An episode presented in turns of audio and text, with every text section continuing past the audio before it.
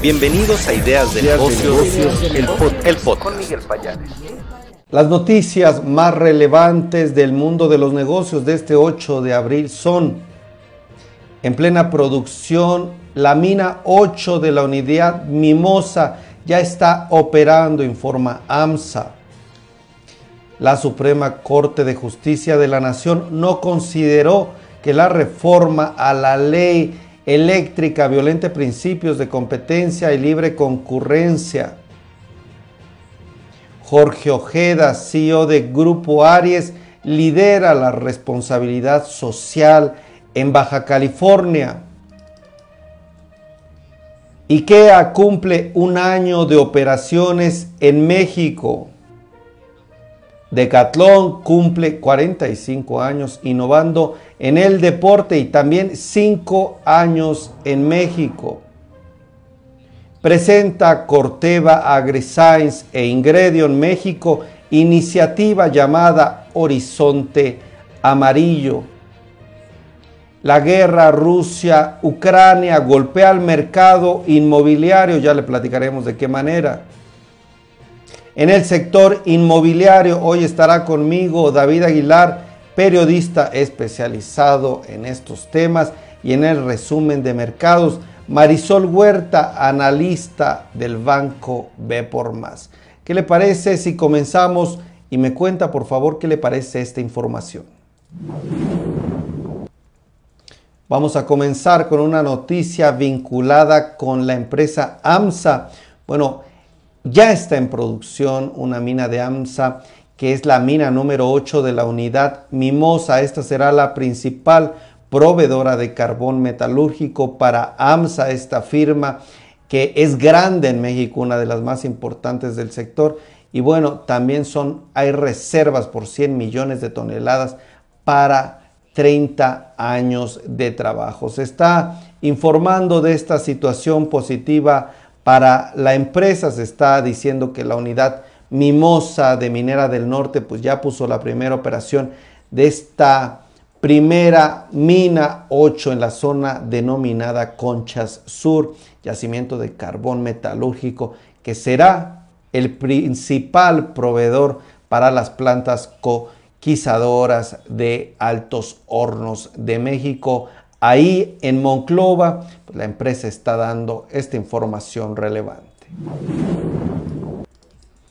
La Suprema Corte de Justicia de la Nación no consideró que la reforma a la ley de la industria eléctrica pues estuvo dirigida principalmente a impactar el tema de libre competencia y concurrencia Fíjense que el abogado Carlos Ramírez Elizondo consideró que la decisión de la Corte estuvo dirigida principalmente al respeto de los derechos humanos y a favor del cambio climático, pero desestimó la acción de inconstitucionalidad, es decir, dejó de lado lo relativo a la violación de principios de competencia económica y libre concurrencia. Bueno, líder del el despacho Ramírez Ancenil Abogados y Consultores, pues dijo que esta situación, que esta reacción, esta posición, este movimiento que tomó la Corte, pues los empresarios internacionales que tienen acuerdos e inversiones en México en materia de energía, pues seguirán promoviendo amparos que deriven en litigio a lo largo del tiempo por esta decisión. Pues sigue el tema de la reforma eléctrica generando controversia.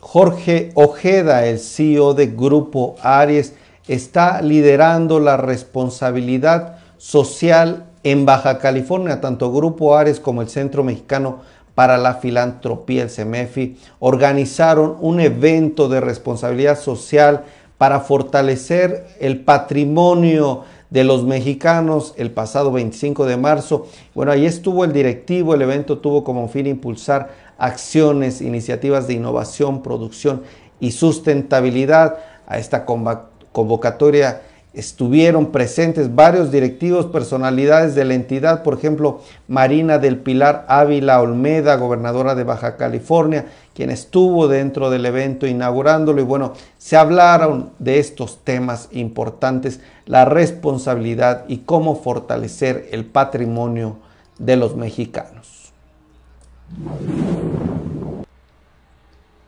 IKEA, esta empresa de muebles, comercializadora de muebles y artículos para el hogar, ya tiene un año de operaciones en México. Ustedes recordarán que abrieron su primera tienda en la zona de Oceanía, en el norte de la Ciudad de México. Bueno, ahora están cumpliendo su primer aniversario.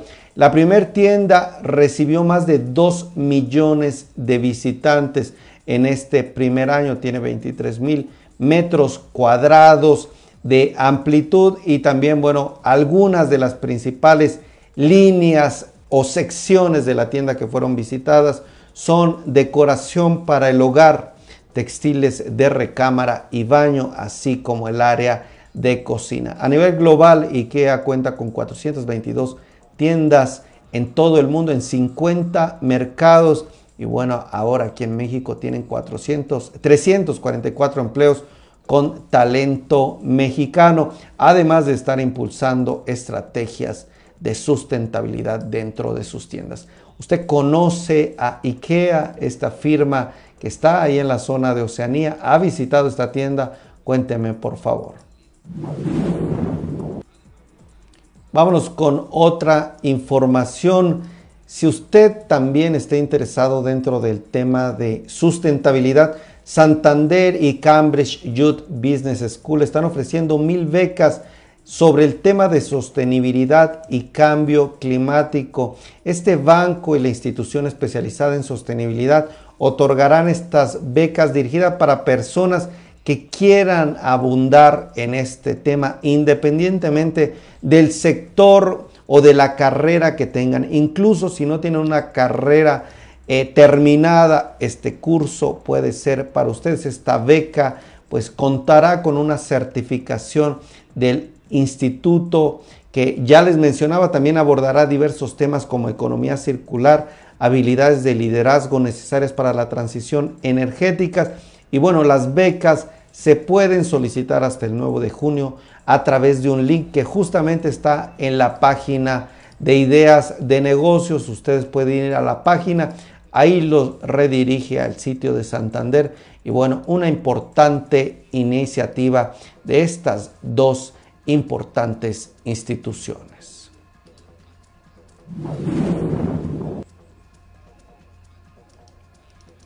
Vámonos con más información ahora de un tema relevante para las personas que están vinculados con el tema del campo. Fíjense que la firma, tanto antes, permítanme hacer una pausa, gracias a todas las personas que están comentando, gracias a todos por estar aquí, por estar presentes. Quiero agradecer a las personas, por ejemplo, Logos Creativo que está aquí presente, también está por aquí Veo conectados Ana Rojas, Adriana, María de los Ángeles, Salón Egar, Josefina, Lauro. Bueno, gracias por sus comentarios y seguimos con la información. Presenta Corteva, AgriScience e Ingredion México una iniciativa llamada Horizonte Amarillo. Se busca elevar la productividad del maíz amarillo en favor de los productores del campo mexicano. Se establecerán también sistemas de acompañamiento para agricultores y también motivar un campo sustentable. Esta iniciativa de dos grandes empresas, pues lo más importante que busca es apoyar a los agricultores y bueno, Corteva e están ahí listos para realizar este tipo de iniciativas y labor en el campo. Vámonos con más información antes de irnos con David Aguilar a este tema del sector inmobiliario. Vamos a dar una información justamente vinculada con este sector. La guerra Rusia y Ucrania está golpeando al mercado inmobiliario. Todo esto está provocando que caigan precios de las hipotecas y se retrasen entregas de vivienda por, lo, por este conflicto bélico, según el asesor de inversiones inmobiliario Alejandro Dadov, es momento para adquirir una hipoteca cuyas tasas se estime que vayan a la alza en los próximos meses. Pues justamente todos aquellos que estén en un proceso de querer adquirir algún inmueble, de querer buscar alguna casa, pues los expertos están urgiendo para que tomen decisiones pronto para que puedan con ello evitar esta alza de tasas que se ve pues dentro de los próximos meses.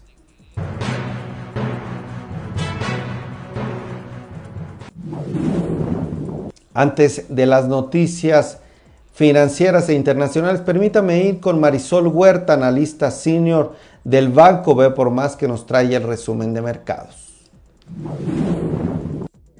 Hola, ¿qué tal Miguel? ¿Cómo estás? Buenas tardes, buenas tardes a todo el auditorio. Y bueno, pues ya es viernes, cierre de semana y lo que les tenemos es el balance de los mercados.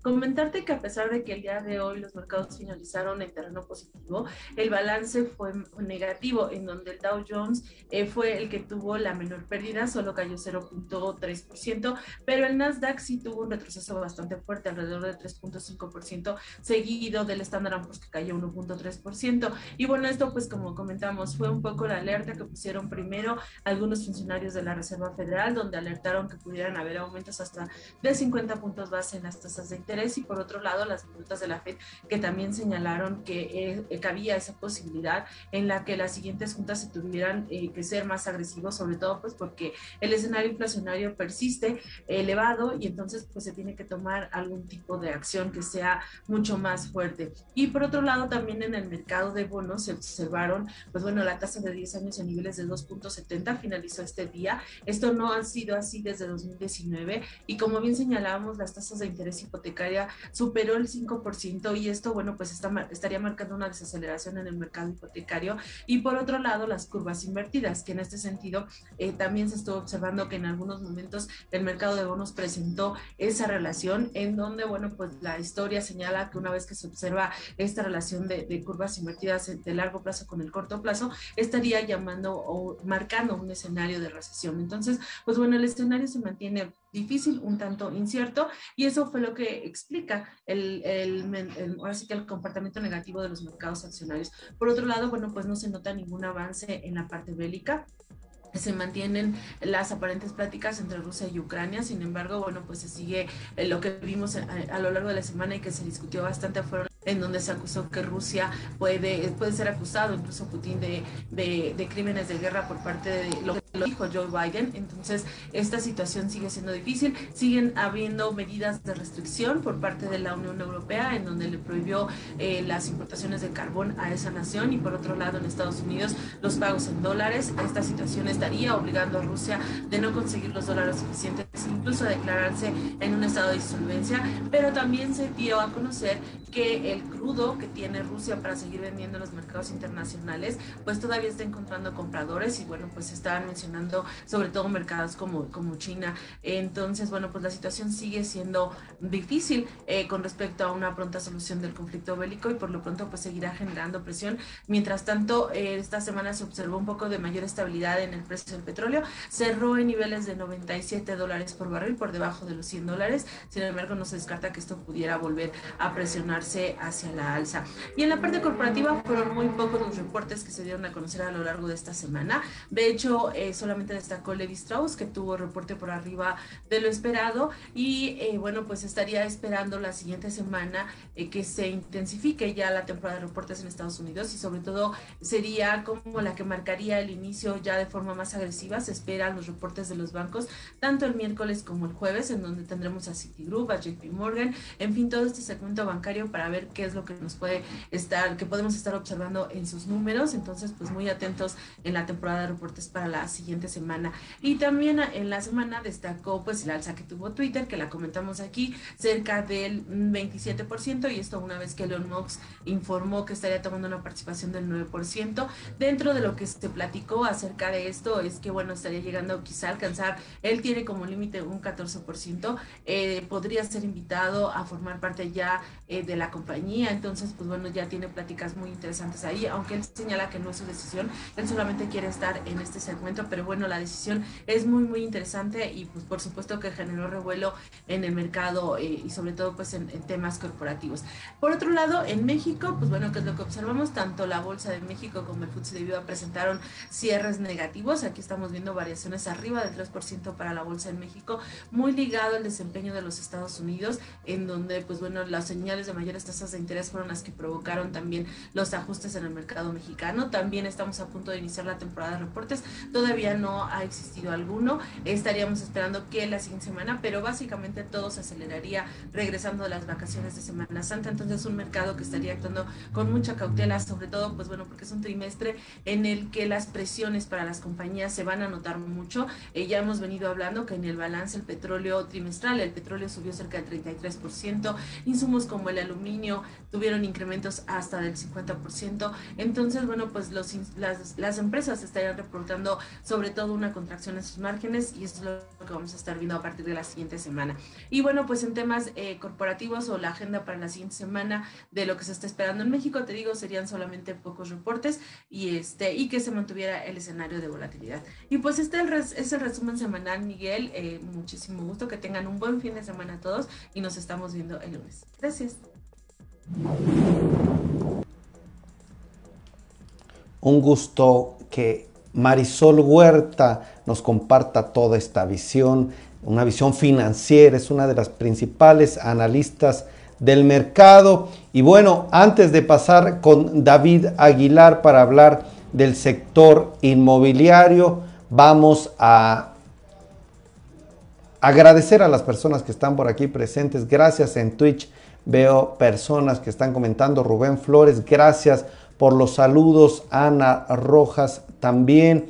Gabriela Medina, ¿quién más? Nayeli Toca, muchísimas gracias por estar aquí presente y bueno, todos los que están por aquí. Creo que hay un temita para, en cuanto a la conexión, denme unos segundos. En un momento creo que ya vamos a estar enlazando. Creo, no sé si esté complicando la lluvia o esté generando ahí algún problema, pero denme unos segundos y ya el equipo de ideas de negocios nos está apoyando para revisar lo que está haciendo o si nos vamos a conectar con David Aguilar. Bueno, antes, por favor, pueden también consultar nuestro sitio ideasnegocios.com.mx. Pueden buscarnos como Ideas Negocios TV para cualquier información que publicamos también aquí en las redes, en estas transmisiones. También nos pueden ahí buscar en el sitio web. Búsquenos también en las redes sociales, Instagram, por favor, no sé si ya nos sigan. Estamos en todas las redes como Ideas Negocios TV. Así nos puede buscar incluso en internet. Y bueno, Ideas Negocios TV para todos ustedes. Me informan que se va a complicar al parecer la conexión. No sabemos qué pasó y estaba listo esta conexión con mi estimado David Aguilar. Les prometemos que en los próximos días o el próximo viernes ya estaremos, el próximo viernes ya estaremos informándole, ya estaremos dándole o comentario de nuestro querido David. Por ahora agradezco a todos que nos hayan acompañado en esta tarde. La verdad ha sido un gusto que estén comentando, que estén interactuando. No sé quién más siga presente. Veo varias personas conectadas. Gracias Josefina, gracias Rubén, gracias Avi desde Twitch, Ana Rojas desde Facebook a Salón Egars desde LinkedIn, pues a todos ustedes que nos acompañaron esta tarde de viernes. Ha sido un placer. Les repito que Ideas de Negocios es un espacio informativo que busca abundar en temas corporativos de negocios, hablar de empresas, estrategias, finanzas, para hablar de nuevas cosas dentro de los medios digitales. Este espacio es 100% digital y bueno, buscamos justamente apoyar a la educación financiera en México. Mi nombre es Miguel Payares, periodista de negocios. Cuídense, que tenga muy buen fin de semana y lo vemos el lunes, si Dios quiere, con más y muchas más ideas de negocios.